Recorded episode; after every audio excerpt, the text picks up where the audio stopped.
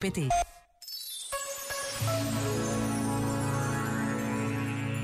Exortou o Papa Francisco no passado domingo.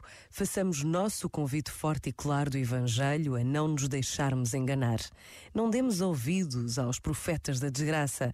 Não nos façamos encantar pelas sereias do populismo que instrumentaliza as necessidades do povo, propondo soluções demasiado fáceis e precipitadas.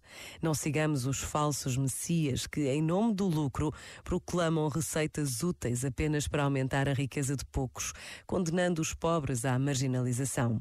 Ao contrário, demos testemunho, acendamos luzes de esperança no meio da escuridão, nas situações dramáticas. Aproveitemos a ocasião para testemunhar o Evangelho da alegria e construir um mundo fraterno, pelo menos um pouco mais fraterno. Empenhemos-nos corajosamente em prol da justiça, da legalidade e da paz, permanecendo sempre ao lado dos mais frágeis. Não fujamos para nos defender da história, mas lutemos para dar a esta história que estamos a viver um rosto diferente. Este momento está disponível em podcast no site e na app da RGF.